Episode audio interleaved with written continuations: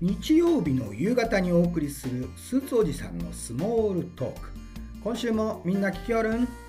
スーツおじさんこと服飾ジャーナリストの山本照弘です、えー、2008年にビジネスパーソン向けの媒体アエラスタイルマガジンを創刊して現在はウェブ編集長をやっております。30年以上にわたってメンズクラブ GQ ジャパンなどといった男性ファッション誌の編集者をやってまいりました。2019年に自分自身の会社山本カンパニーを設立しまして服飾ジャーナリストとして新聞雑誌ウェブでスーツや腕時計について執筆をしております。あとブランドの広告制作なんかも手がけておりますね。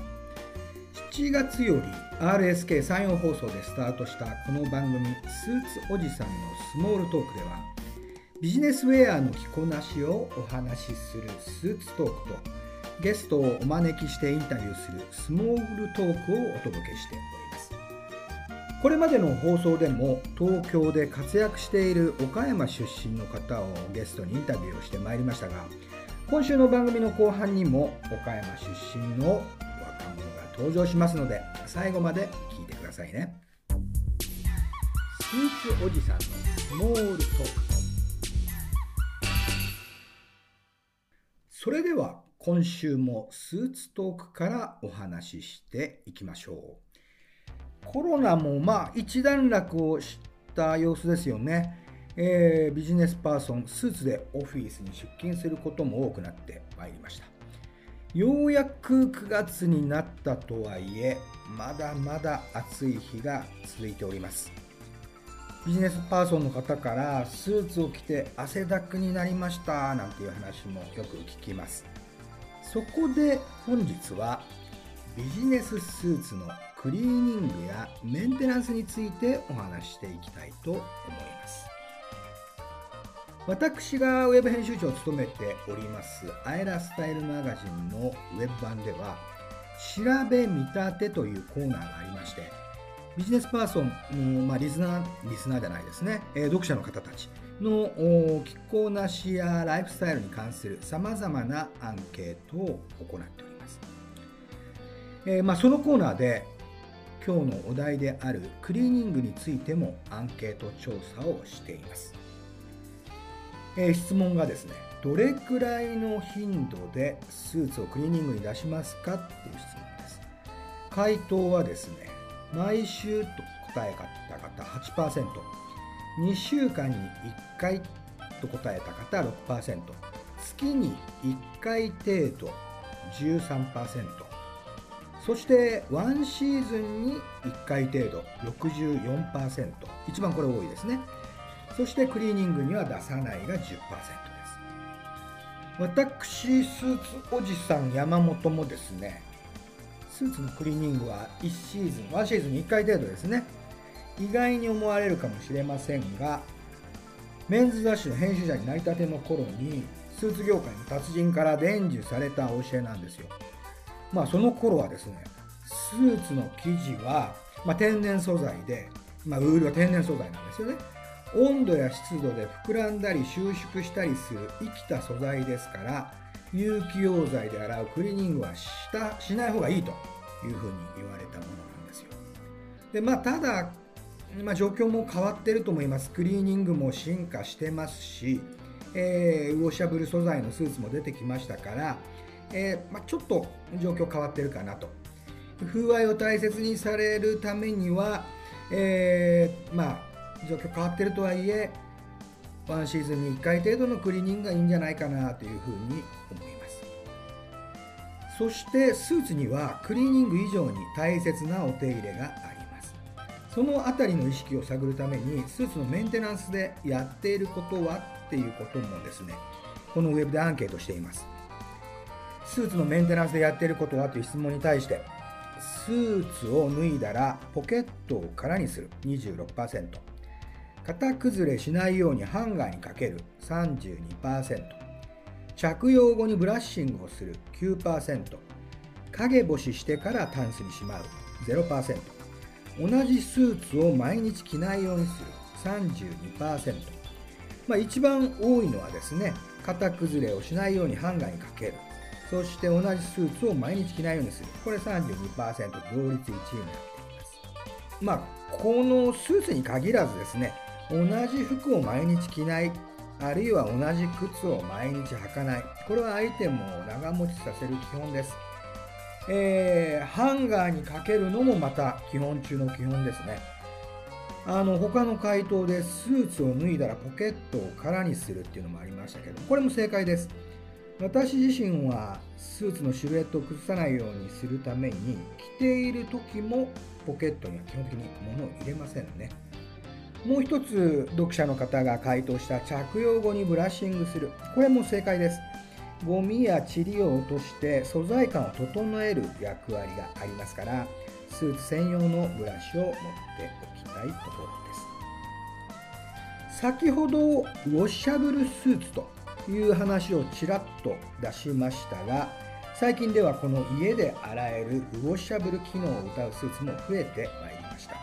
これ汗をかく夏場にはこの機能大変ありがたいですね。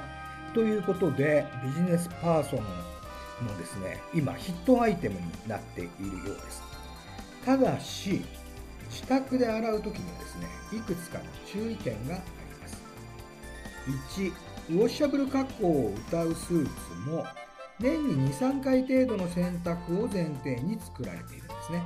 ですから毎週のようにいくら汗をかいたかといっても、え毎週のように洗濯するとスーツを傷めてしまう可能性があります。から注意2番目。これ重要ですね。ジャケットとパンツを一緒に洗いましょう。ジャケットだけとかパンツだけ洗ってしまって洗濯の回数が異なってしまうとジャケットとパンツの色の違いが出てくるんですよ。でそうするともうねスーツでなくなっちゃいますから、え、同じ色であってこそのスーツですから、えー、一緒に洗うように注意してください。3番目。ボタンなどのパーツを破損しないためにも洗濯ネットを使用してください。これね大判サイズのネットが今あの売ってますからそれを用意してジャケットもパンツも畳んでネットに入れて洗ってください。そして4番目。干す時にはハンガー使いますがこれクリーニング屋さんのフラットなこうプラスチックハンガーではなくて立体的なハンガーを使ってください。スーツはね特に肩周りとか立体的なアイテムですからぺったんこのハンガーで干しますとスーツも肩周りとかぺったんこになっちゃいます。いいスーツも台無しですからね、えー、気をつけましょう。そして最後5番目です。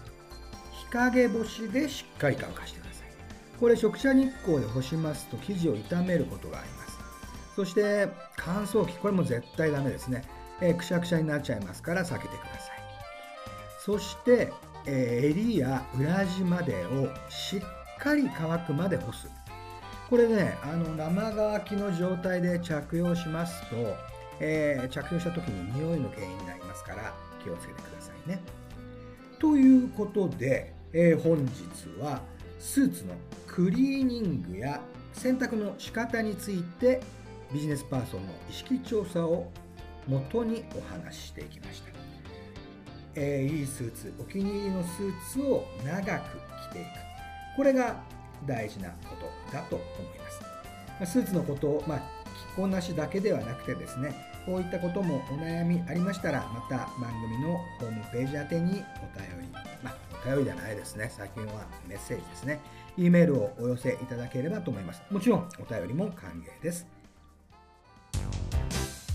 スーツおじさんのスモールトーク。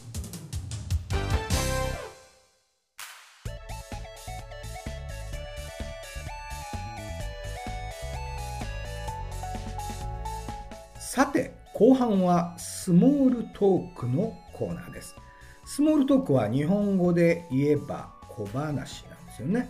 えー、このコーナーではファッション以外のあれやこれやさまざまなトピックで小話を話してまいりたいと思います、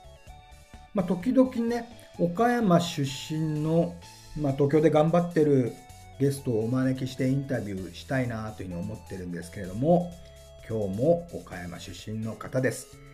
今回はプロ体操選手の猪木健太郎さんをゲストにお迎えしております。猪木くんは今26歳です。岡山のご出身、幼少期にはね、岡山ジュニア体操クラブで、あの、まあ、競技をスタートされて、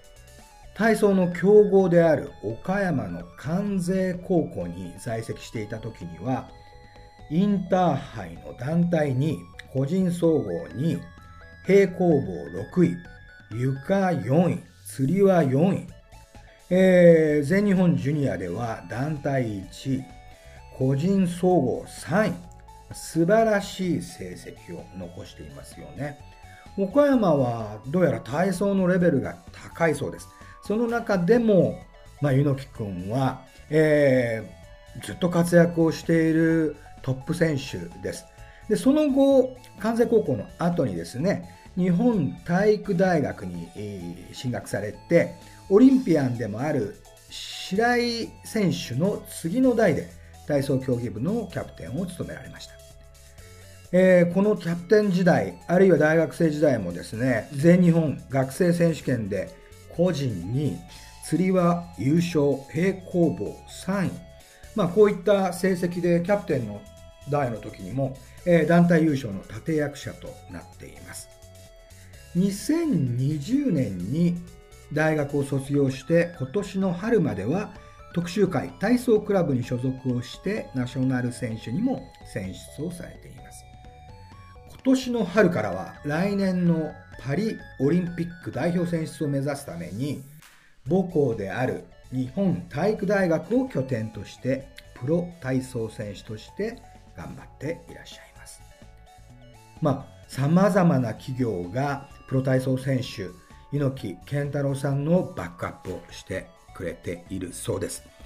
9月近々、えー、来年のオリンピックに向けた大切な大会、ジャパンオープンが東京の立川で開かれます。そしてその後にはですね、鹿児島で行われる国体に岡山県代表として出場されます。そのあたりの意気込みも猪木くんにインタビューしてみたいと思います。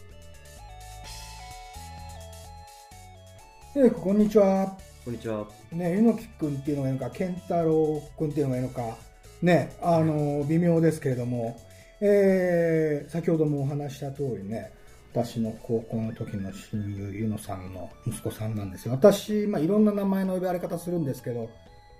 中学校のね、同級生私のこと、テルヒをもしてデブヒロって呼ぶんですけど、高校の同級生はね、女の子はテル君って呼ぶんですけど、あの、男子のですね、仲間たちは親父って私の方呼ぶんですね。これあの、お父さんであるユノさんが名付けの親で、あの、高校入学したその日にですね、お前は親父顔してるから親父じゃって名付けたんですよね。そんな、あの、どうでもいい話から入ってしまいましたが、あの、健太郎君のホームページ見ると、プロ体操選手って文字がね、目に飛び込んできますが、日本でプロ体操選手っていうのは内村航平さんぐらい結構珍しいですよね。そうですね。まあ、ほとんどの選手が、あの、体操クラブに所属して、社会人チームという形で大学後は続けているので、まあ、プロでやっている選手は本当に少ないと思います。なんか、そもそも、まあ、さっきちょっと雑談したんですけれども、現役を続けてらし、いけること自体も難しいというか、大学、ね、日体大みたいな強豪チームで優勝しているチームですけど、健太郎君の同期でなんか、まだまだ現役でやってる方って何人いらっしゃるんですか？えっ、と、もう今、僕の大学の時の同級生だと僕が最後になるので、ほとんど、はい、みんなもう引退してしまって、強い選手もたくさんいたんですけども、もうほとんどの選手が引退してしまって、まあもう、本当あと僕だけっていう感じねそういう皆さんの期待をこう一心に担っていらっしゃるんですが、ね、やっぱり厳しいそういったあの競技にずっとこうチャレンジをしてこられていて、えー、健太郎さんも卒業後は特集会に所属してらっしゃいましたけれども、春からはそのプロ体操選手になったということですが、その目的、まあ、理由を教えてください。え、ー、と、まあ、やっぱり一番はパリオリンピックでの金メダルを取るっていうことを一番の目標に置いてて、そのために、こう、まあ、特集会も本当に素晴らしいチームではあったんですが、えっと、白井健三さん、内村航平さん、田中裕介さんがいる今の日本体育大学の練習環境に惹かれて、そこで練習をしたいっていうのがやっぱり一番の目的でありました。そうですよね。あの、まあ、白井健三さんのキャプテンの次の代のキャプテンが、えー、健太郎さんということで、その時の縁もありますし、そういった今、ね、あの、歴代のですね、オリンピアンが、えー、今また日体大に戻ってですね、あの、健三さんが、あの、コーチをやられたりしてるんですよね。はい、そうです。日々、どれ、どれぐらい練習するんですか？体操って、その、1日何時間ぐらいとか、週に何日ぐらいとか。まあ、もちろん、あの、大会の、えー、前後なのか、どういう時期なのかによっても違うと思うんですが。そうですね。えっと、普段は、えっと、週に5日で、2日は休みにしていて、週に5日練習で、もうその日は、えっと、朝から夕方まで、えっと、昼休みを含めて、えっと、9時半から6時までっていうのが普段の練習時間になってます。ねえ、もうずっと体操に打ち込んでらっしゃるわけですよね。あの、私のね、岡山の友達たちは、こう、東京で活躍している、まあ、いろんなジャンルの、あの人も岡山出身じゃ、あの人も岡山出身じゃってよく言うんですけれども、えー、健太郎君みたいに、しっかりね、体操競技にオリンピックを目指して、あのー、ずっとやってらっしゃる方がいるっていうことをね、ラジオで皆さんにお伝えしたいなと思ってね、今日はお呼びしたんですけども、もう目前にジャパンオープンが控えてますよね。もう今、しっかりこう演技内容とかも、はい、整えていらっしゃるところですか？そうですね。もう練習の調子はすごくいいので。その言葉、嬉しいですね。まあもうジャパンオープンでの個人総合、まずは優勝を目指して。お優勝目指してます。皆さん応援してくださいよ。よろしくお願いします。ねえ。なんかね、やっぱり私は思うんですけど、体操って本当こう一発勝負っていうか、非常にシビアな競技ですけれども、これ練習の時からやっぱりその辺も意識して、こう、試合の形式とかを考えながら練習をされるんですか？そうですね。で試合の時間に合わせて練習をしたりもしますし、まあ、その練習着じゃなくてユニフォームを着て練習をしたりもしますし。あのジャパンオープンとともに鹿児島で国体ありますよね、はい、でそこにあの岡山の代表選手として出られますけれどもこれあの高校の時関西高校の時にも国体選手で出てこの時は団体優勝してるんですよね。そうですね。はい。関西高校の高校3年生の時に優勝しました。そうか。岡山ってあの体操のレベルは高いんですか？いやすごく高いですね。やっぱり日本トップの選手がいるのが関西高校なので本当にトップレベルの高校だと思います。うん。まあ今回のその国体も岡山優勝を目指せるぐらいの位置なんですかねそうですねもうメンバーでいうとえっと本当にこう優勝を目指せる、本当に優勝できるメンバーが揃ってるので、まあ、まずは、あと本当にこう、鹿児島で、まあ、みんな怪我なくいければ、まあ、優勝を本当目指せるんじゃないかなと思います。そうですよね。あの、健太郎君一人だけ頑張ってもダメなわけですし、そういう優秀な選手が揃ってる今年のあの岡山の体操のチームはね、皆さんが怪我ないように、ミスないようにすれば優勝も狙えるんではないかということで、ね、ラジオを聴いてる皆さんもね、すごく応援していただければと思うんですが、で、その先にですね、やっぱりそのプロ体操選手になった最大の目的、まあ、来年のパリ五輪を目指す、メダルを目指すということだと思います。まあ、そういうことで、こう、ね、いろんな企業や個人の方が、えー、健太郎君をこうスポンサーとして応援をしておるわけですが、それまでのこう日程、どの辺の大会でそのメンバーが決まったりするんですかね？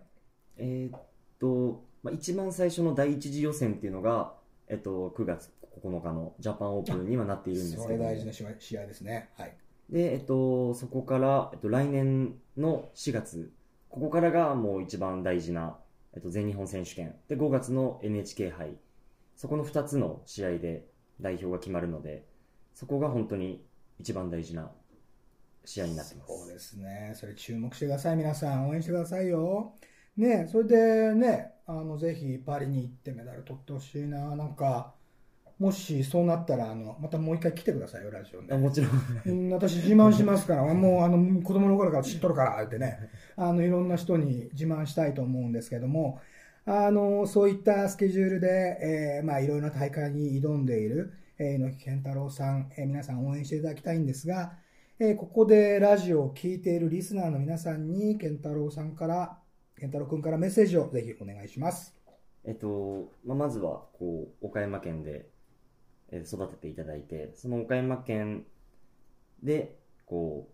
う、恩返しできるように、まあ、自分の目標もあるので、オリンピックでの団体金メダルを目指して、